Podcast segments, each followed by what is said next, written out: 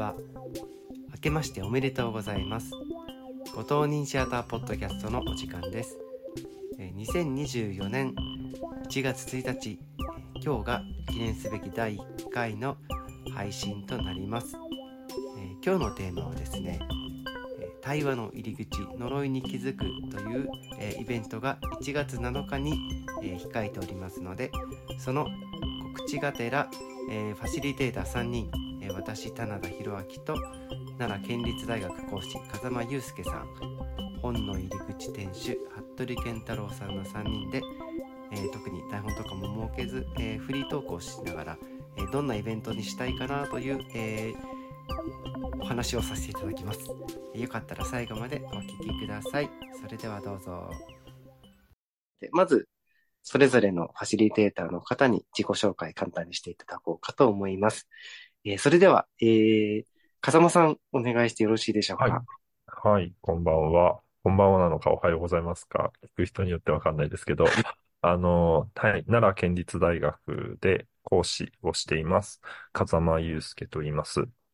えーあと、私は、あ、アートマネジメントと呼ばれる領域を、まあ、専門にしておりまして、えーアアートと社会をつなぐための実践や研究というのををしています。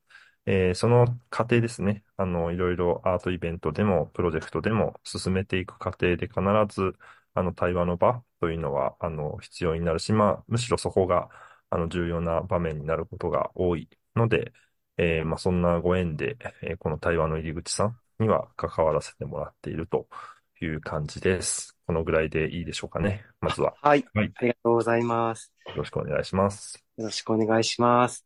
えーそれでは、えっと、服部健太郎さんにお願いしようと思います。お願いします。えっと、奈良で本屋、本の入り口という本屋をやってます、服部です。えっと、2023年の5月に、えー奈良でオープンしました。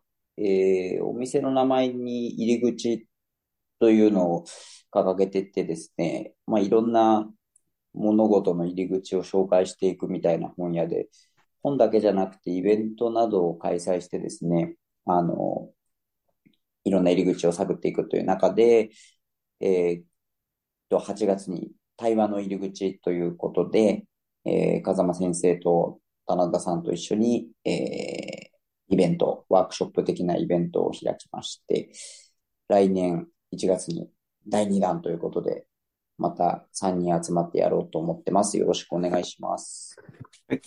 よろしくお願いします。ありがとうございます。はい。えーとですね、今日はもう全くの台本なしで、ぶっつけで、あのゆるりとお届けしようと思っているので、よかったら、えっと、最後まで、えっと、お聞きください。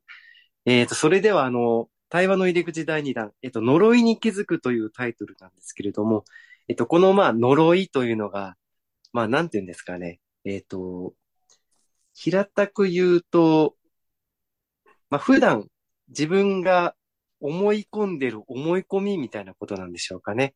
あの、もしなんかいろいろ思うところあったら、えっと、風間さん、服部さん随時突っ込んでください。えっと、で、まあ、その思い込みというだけに自分自身で気づくのが難しいところもあると思うんで、えっと、この対話の入り口、その、まあ、車座になって、まあ、あのそれぞれが思っていることを、まあ、自由に話していただいたり、まあ、ちょっとゲームだったり、そういった、あの、失礼を用意して、ちょっと、あの、リラックスした中で、あの、それぞれの気づきだったりを、えっ、と、開示していただいたり、えっ、と、いろんな方の気づきを持ち帰っていただいたり、まあ、そういった回なんですけれども。はい。ちょっとまあ、最初に、まあ、あのそうですね。なんか、えっ、と、思いつきで、ブレスト的に、あ、こんな呪い世の中にあるよな、とか、自分でもう、あ、ちょっとこの呪いには気づいてるんだけど、みたいな。そういうのがあったら、あの、自由に出してもらったらいいかなと思うんですけど、どうでしょうか、お二人。うん、あの、もともとはね、なんか、こう企画会議してるときに、僕、僕の方から、まあ学生と接してる中で、やっぱりね、進路の相談を受けることあるけど、あの、就就職が決まらなかったら自分はダメかもとか、なんかそんなような、あの相談をこ受ける。で、それはぶ自分自身も覚えてるんですよ。自分自身も就活するとき、うん。あの、全然決まらないと、なんか、あの、あ、自分ってダメなんだってこう、思ってしまう。とうん思い込んでしまう。それ、あの、今にして思うと、まあ、そもそもその会社と自分が、まあ、合ってないってだけの話、その要は自分がダメだからそこに受からなかったとかじゃなくて、なんかう、ん。まあその仮に強引にそこに入ってたとしても多分、会社のね、雰囲気なり、風土と合わなくて、あの、ダメだったんだろうけど、まあでもその、その時にはやっぱ気づけないんだよね、その、その渦中にいると、なんか自分ダメなんだ、ダメなんだみたいに思って、呪いってそんな存在だなと、そのなんか、解けてみると、なんかわかるんだけど、その渦中にいると。なんかこう気づきにくいもの。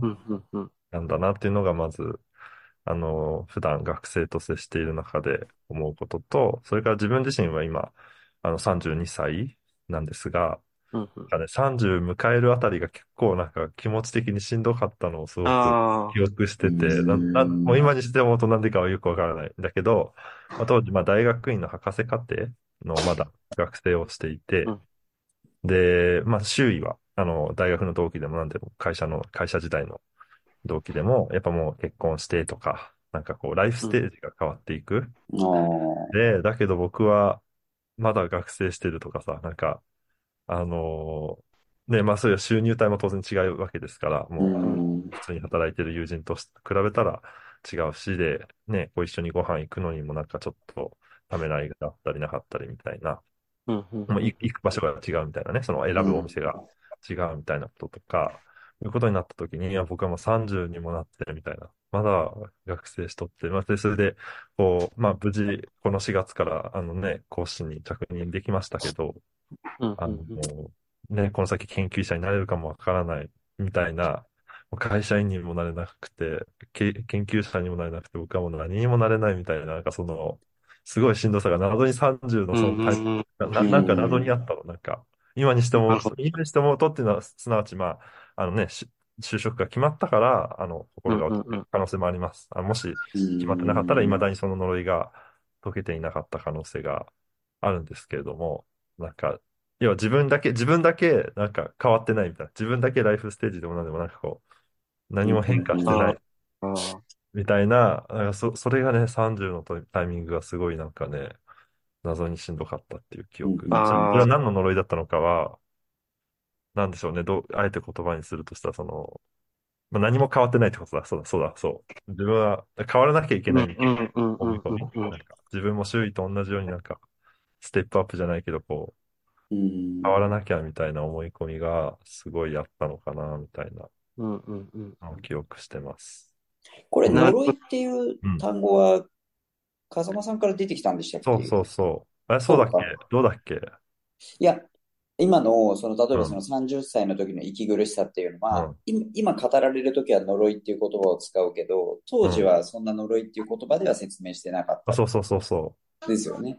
うんうんうん。うん。いや、それはでもお面白いなというか、だからうん。僕も多分呪いっていう単語では、あの、今までこう自分をリサーチしてなかったから、あの、それだなっていう感じでピュッとは出てこないんだけど、そうそうそうそう。でも今ね、上手にその自分のその違和感だったり苦しみみたいなのとリンクできてるから、今までの苦しみはい、くつもあっただろうけど、呪いっていうそのテーマというか文脈にうまく載せられるのが今パッと出てこないなと思って、それはだから、それこそその思い込み？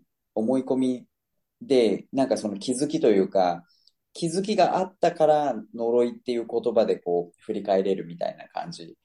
だからその気づきが通過してないと呪いっていうような言い方では、なんかね、捉えにくいのかなって思ったりして。う。うん、そうなんです。うんその、その渦中ではそうそう気づけそうそうそう。ないっていうのが呪いの癖、うん癖者というか、うんうんうん。うんうんあの時誰か解いてくれる存在っていうか、解く方法は何なのかだよね。だからあの渦中にいて、うん。あでも多分さ、じゃあ仮に僕が学生に、いや、人生なんてどうとでもなるよみたいなさ、その、うんうんうん呪いを解こうと僕が何か言葉をかけてもさ、多分やっぱ、渦中にいると届かないんだよね。なんか多分、いや、先生はそうなったかもしれないけどとかさ、はないはいはいはい。そんな風に受け取られるだけで多分届かないんですよ。だから僕もあえてその突っ込んでね、別にそこまでうん。どうとでもなるよみたいな無責任なことも言わずに、あ、そうかそううんか、じゃあ頑張らないとねっていう、まあ、もう呪いに乗っかっちゃうような、なんか拍車をかけちゃうような言葉さえ、あの、かけ、かけないような感じで、ええまあ拍車はかけないけど、でもそのさ、まあ、まあ、就活頑張ろうというその思いをね、尊重するというかね、その、うん。あそうだね、しもうちょっと頑張ろうみたいな、しんどいかもしれないけど、頑張ろうっていうふうに声かけるしかない、その要は、なんとかなるよみたいな言い方がなかなかうん言ったところで伝わるかなみたいなさ、なんか、うんうんうんうんうんうんうん。だ、だ、だって僕も例えばその30の時こうしんどくてね、こう僕だけが、あの、ライフステージ変わってきたうんうんみたいなさ、で、それで周囲が例えば、そんな人と比べることないよとか、例えばね、人と比べることないよとか、焦らなくていいんだよとか、なんか、言ってきたところで、でもその、その、そいつらが結局、あの、変わっていってですね、そのライフステージがうん。変わっていってる人たちだから、こう発されてる言葉だから、うんうんうんうん。来ないんですよ、届かないんですよ、僕の。はいはいはい。っていうので、なんか、呪いを解くのはなかなかね、こう、難しいそうですね。そのもう自分自身でやるしかないんだよね、だから最後はね。うんうんううんん。なんかあの、呪いっていうワーディング、言葉が出る時点でもう、一回抜けてるから初めて呪いって言語ができるってところはなんかある気がするんですよね。うんだ渦中にいるときは多分自分は今呪われているっていう言語化は多分なかなかできないというか、そうなんですねなんかされてもピンとこないのかもね。うんうん、出したから初めてその、その、その過去に自分がハマっていたものに対して呪いという言葉をうん。当てられるっていうところはあって、絶対それはありつつの、あの、なんだろう。もしリアルタイムで、その、んあ、今自分呪いにかかってるっていう、もし、もしその視点が得られたら多分相当生きやすくなる。だからもう、さ、さ多分一番、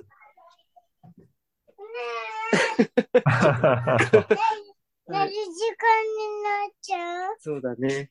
ちょっと、お子さんの声がいいよ、いいよ、全然。入ってきたね。また、呪いの、呪いのかかっていない時期のそうだね。かかっていないいつからかかるんだろうね、呪いってね。からかかるんだろうね。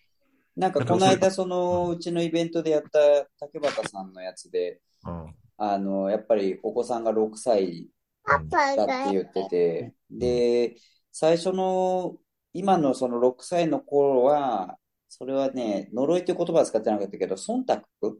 なんかその、人の顔色を疑ってしまうっていうやつが、うん。やっぱりなんか子供が、しあの、小学校、中学校って行くにつれて、うんあの、まあ、僕らの言葉で言ったら呪われていっちゃうみたいな感じになって、うん。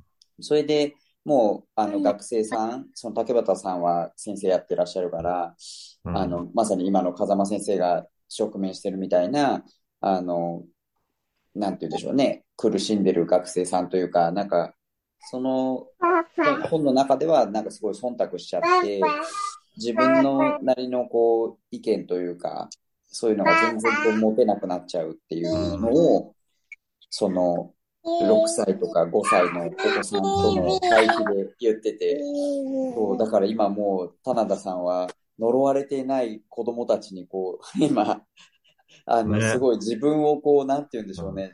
棚田さんの中にある呪いを洗い流されている、もうまさに今、その状態みたいな感じで、うん。いい感じですね、これね。竹俣さんも、その学生さんと自分のお子さんと、うん。その47歳、48歳である自分っていうのの、その3つのステージっていうのを行ったり来たりしながら本を組み立てていったけど、それはなんか、あの、なんて言うんでしょうね。僕らの言ってるその呪いっていうのは、うん。あの、子供、すごい本当のなんかね、本当のというか、未就学児ぐらいの子供さんは、まだ呪いにかからずに住んでる存在っていうのはあるかもしれないですね。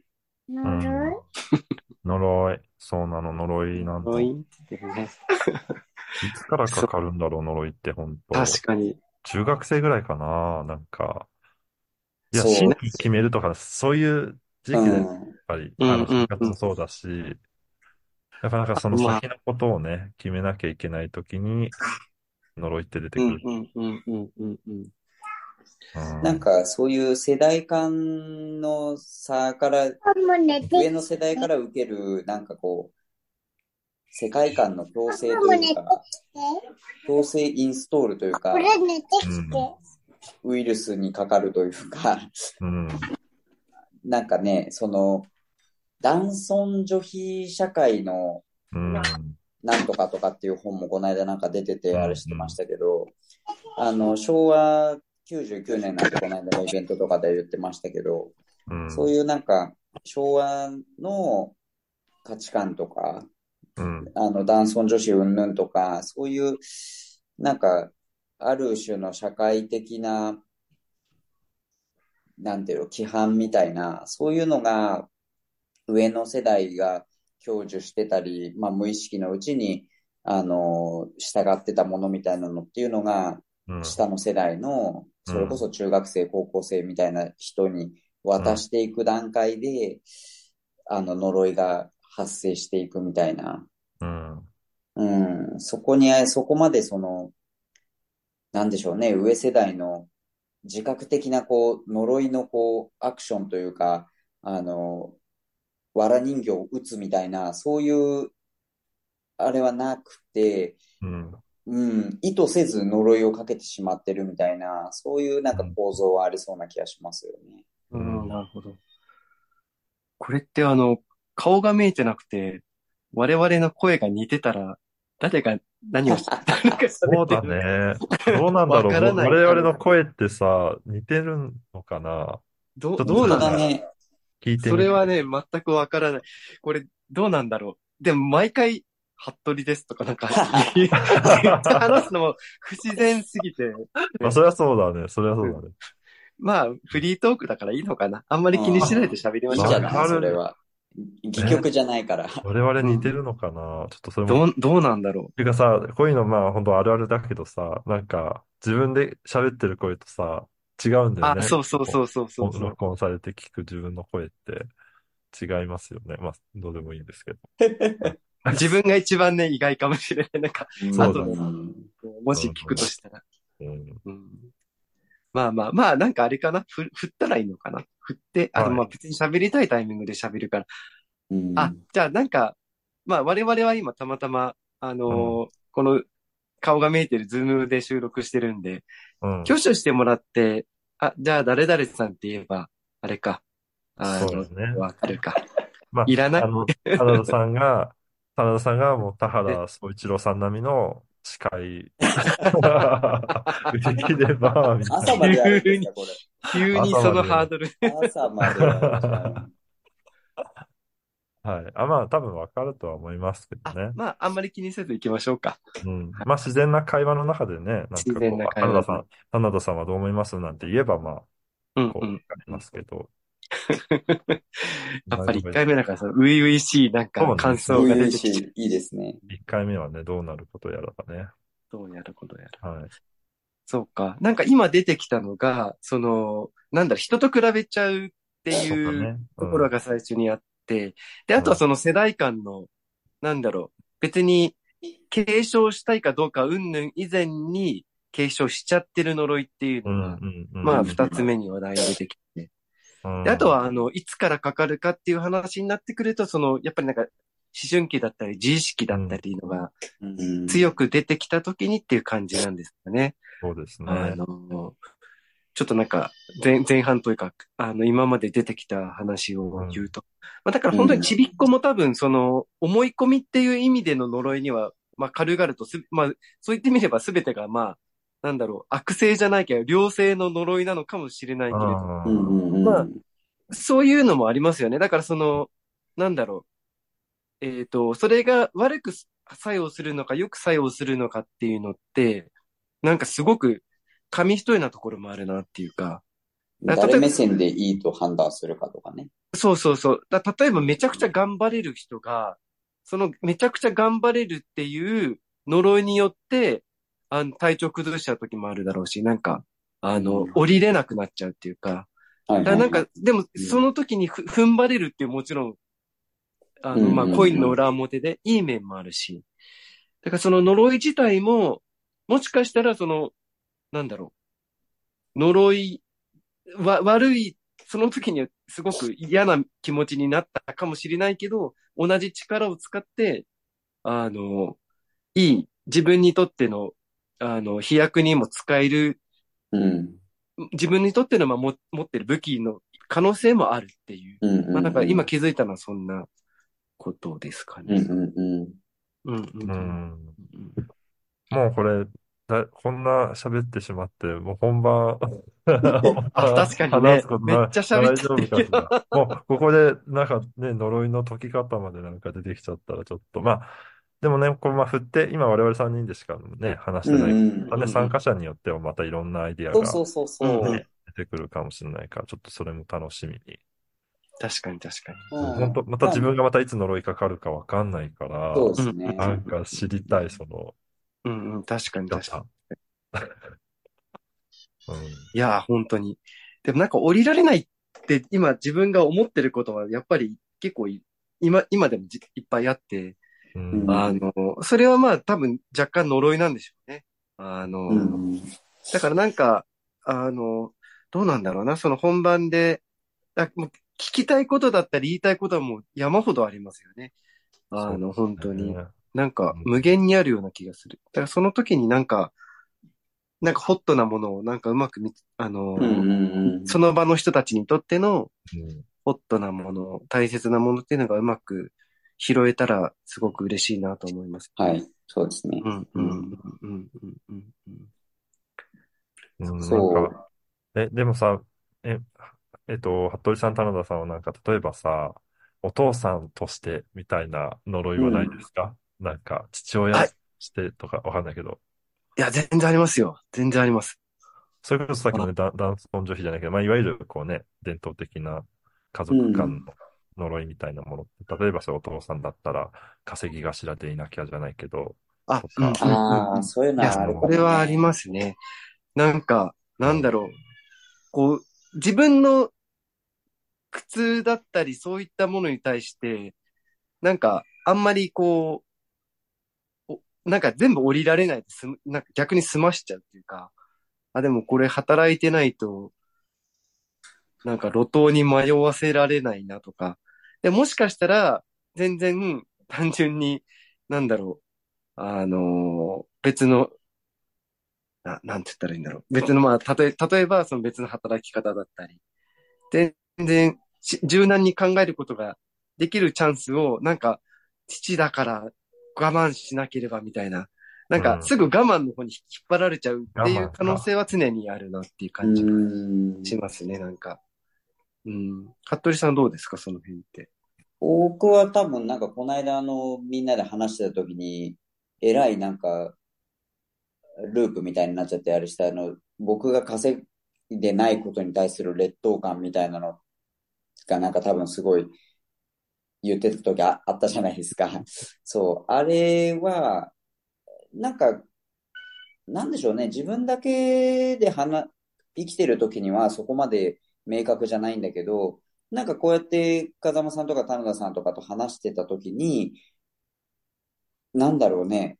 不意にこう、自分がすごくそのことにこだわってるとか、っていうことで、あの、気づかされるみたいな。うん、うん、うん、そういう形での、まあその、だ男尊女卑なのか、その自分の中にある世界観っていうのに、そこまでじゃないと思ってたけど、あの、なんだろうね。だから実現してなくって、奥さんの方が稼いでて、うち、僕が本屋で全然こう、利益が上がってない状態みたいなのとかっていうのに対して、なんか自分で思ってる以上に、それは何でしょうね。なんか呪いとして、もしかしたらこう、劣等感みたいなのとかを、こう、こじらせてたりとかするとかね。そういうのはもしかしたらあるかもしれないですね。うん。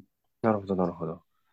それはそれを呪いと考えるっていうのは、もしかしたら、なん、なんて言うんだろう。そんなに強く思わなくてもいいかもしれないことを強く思ってしまうっていう、そういうことなのかな？一般か、一般ふ、あの、な、ちょっと抽象的に言うと。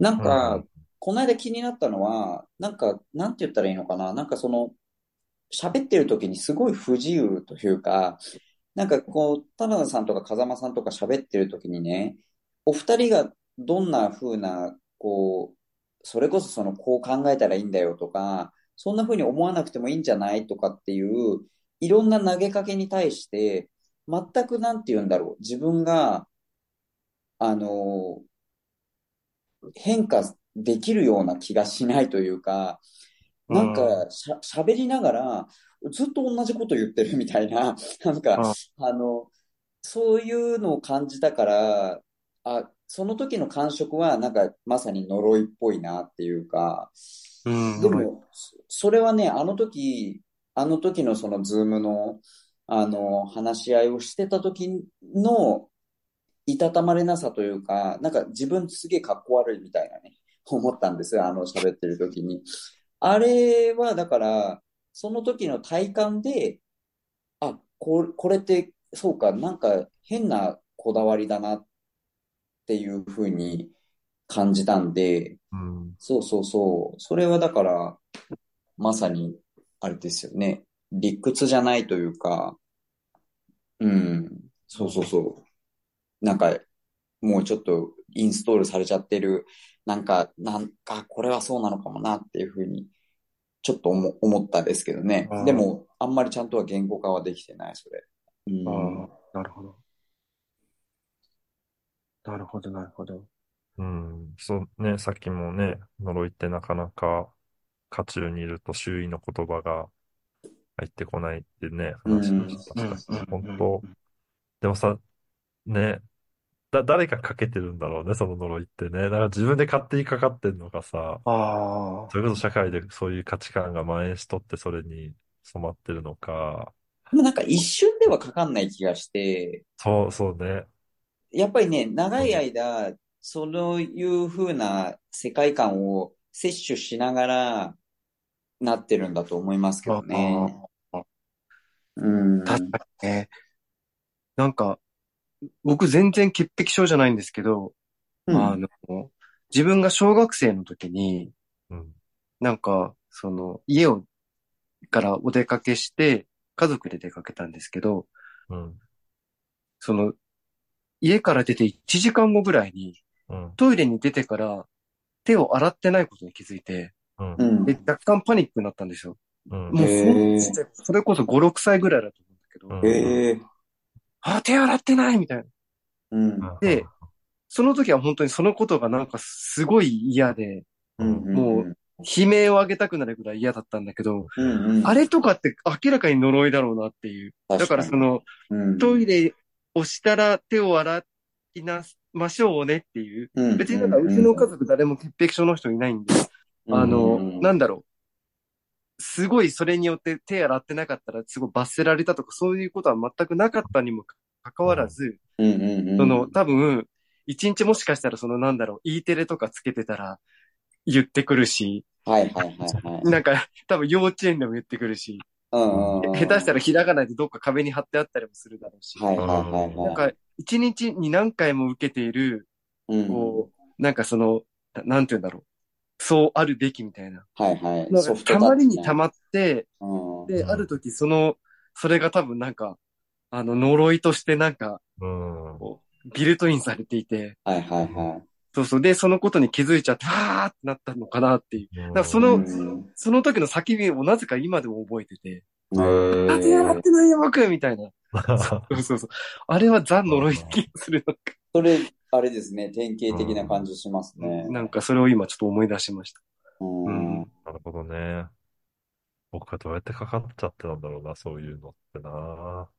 多分本当になんかポチョンポチョンって水滴が、いつの間にか海になるみたいなね、なんかね。うん周囲からこかけられてる言葉だったり、まあ、テレビからうん。何からいろいろ発せられてるメッセージを、うんうんそうそうそのそう。時は受け取ってないふつもりでいるけうど、ん。そうそうそう。なんかどっかにこう溜まっとって、みたいな。うん、うん学校とかは大きい気がしますけどね。そうんうんうんあと同世代のなんかのやつとかね。うんうん。そうそうそみんながあまりにもそれに、を当たり前として、なんかこうね、従ってるものに対して、う。うん。ね、その時に、あ、なんかおかしいなって思ったらまだマシなのかもしれない。だから、うんそれに自分も乗っちゃってて、ある時に、うん。なんか、その溜まった分のうん。命令が全部中に押しかかって、うんみたいになるっていうか、うんうん、そうそう。だから苦しくなかったらいいって、さっきのほら武器にもなるみたいな話かに。もあったじゃない？だから、それがね、別に、あの、それでこう必ず手を洗って、あの、インフルエンザにかかりませんみたいなね。うんあの、うん。うがいをちゃんとして、マスクもしてみたいな感じで、コロナ対策バッチリみたいな感じで、それがね、自分の健康維持に役立ってるのであれば、それは呪いではなくて、一つのね、そういうスキルになってたりとかもするわけで、うん。なんか、そこが、そこがだからあれなのかもね、その、自分で選んだりとかしてないで、で、しかもその、ざっくりと、あの、これがいいみたいなのとかっていうのが、一塊で、老若男女全員その、なんて言うんだろうな、お守りを持たされてると、実はもうその自分にはフィットしないお守りだからすげえ重くて、その人にとっては呪いになっちゃうみたいなっていうのが、それこそそのさっきのあれだと昭和とかだとみんな同じお守りでやっていけてた時代がう、んうんうん。いろいろこうなんかこう時代を経てった時に、もうちょっと個別にこうカスタマイズされたおお守りじゃないと暮らしていけないのに、なんかこうみんな同じ制服で同じお守りを着ないとダメとかっていう風になってきた時に、うん。あの、呪いとして作用しちゃうとか、あるいは昔もなんか呪いでつれえとかって言ってたのが、あの、全員その辛がってる人は精神病院に送られちゃってるみたいな感じで、うんあの、とか、それこそこう逮捕されて、囚人としてこうもう排除されちゃったりとかして、で、呪いと感じてない人が多数だったから、あんまりそれは気づいてなかったけど、実は、あの、昔もいたけど、今は、その、それを、え、これ呪いなんじゃねえの？って思い始めた人がうん、すごい増えてきたりとか、そういう声を拾える人とかが出てきたから、もうちょっと整理して、これはお守りじゃなくて呪いっていうことにして、あの、嫌な人はこのお守りを外してもいいですよ、みたいな。うんうんうん。そういう風なのとかが、それこそその就職のね、就活がしんどいとかっていうのは、もう身体的にも、ね、だって学生さん本当にしんどそうとかって言って、それはもしかしたら平成の頃の就活やってた人よりも、令和の就活の人たちの方が、しんどいってうん。思、思えるのはもしかしたらでもポジティブなことかもしれないですけどね。うん。うんうん。なるほど。なんか、すごい、なんか、いい感じに、いい感じになってきました。うん。なんかこ、れを7日につなげればいいんじゃないですか、1つなげる月の。どうなのかにつなげ7日はだからちょっとこう、ね、解くヒントも探りたいですね。うんうんまあそうですね気づくっていうのがまず解けるポイントの一つ。うんうんうんうんうんどういう時にそれに気づくかとか、うん。うんうんうんいろいろ、まあ、ひまあ、先んじて言っちゃうと、一個はやっぱだから、同じように感じてる人と出会うとかね、なんかその、うん。うん。うんうん。だからそれをなるほどね。別に人じゃなくても、まあ、映映画だったり、まあ、ね、文学だったり、なんかそういう、うん。うん。うん。そういうものの中に、なるほど。なんか自分と同じように、ある時期、ある時期、呪いにかかってる自分を、だからまあ、客観視できるわけよね、そういううん。うん。うん。作品の中とか映画の中にこういたらね、みたいなとか、なんかそういうちょっと、どういう時に気づけるかみたいな、ね、ちょっとヒントも7日は探ったらと思うんですけど、ぜひぜひ。はい。はい。なるほど、なるほこんなど。ところにしますか？そうですね。いや、なんか、本当に台本なしの中で、むしろなんか、みんな手加減なくバンバン言って、そうですね。3人いるとね、ちゃんと3人いると、いや、うすごいん。ね。はい。大大収穫だったんじゃないでしょうか。はい。なんかし、締めのあれがありますか？なあ、何？締めですか？いや、あと、だからあれですよ、あの、応募、まだ、ちゃんと、あの、あれしてないけど、まあ、あの、本の入り口の、で、多分受付するんですよね。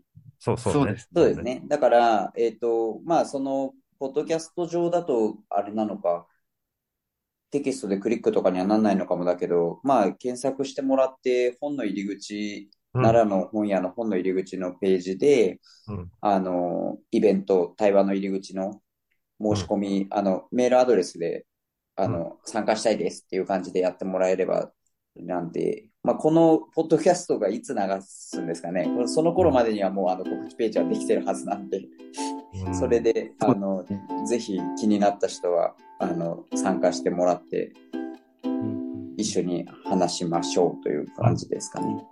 そうですね。7, 7日15時からというのはもう言っちゃって大丈夫なんですよね。1月7日そうですね15時から本本の入り口で。で、まあ、あの、詳細な場所などは、まあ、奈良の、奈良駅から徒歩どのぐらいですか？10分ぐらいですね。徒歩10分ぐらいの場所ですね。はい。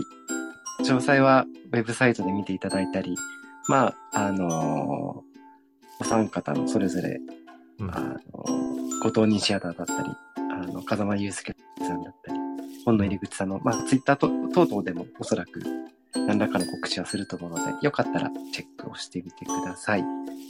それでは、今日はどうもありがとうございました。あではまた何かあったら、はい、あの、本番前にも何かお話しさせてください。そそれで、は、えーと、今日はどうも聞いてくださった方どうもありがとうございました。それではそろそろ失礼します。さようなら。ありがとうございます。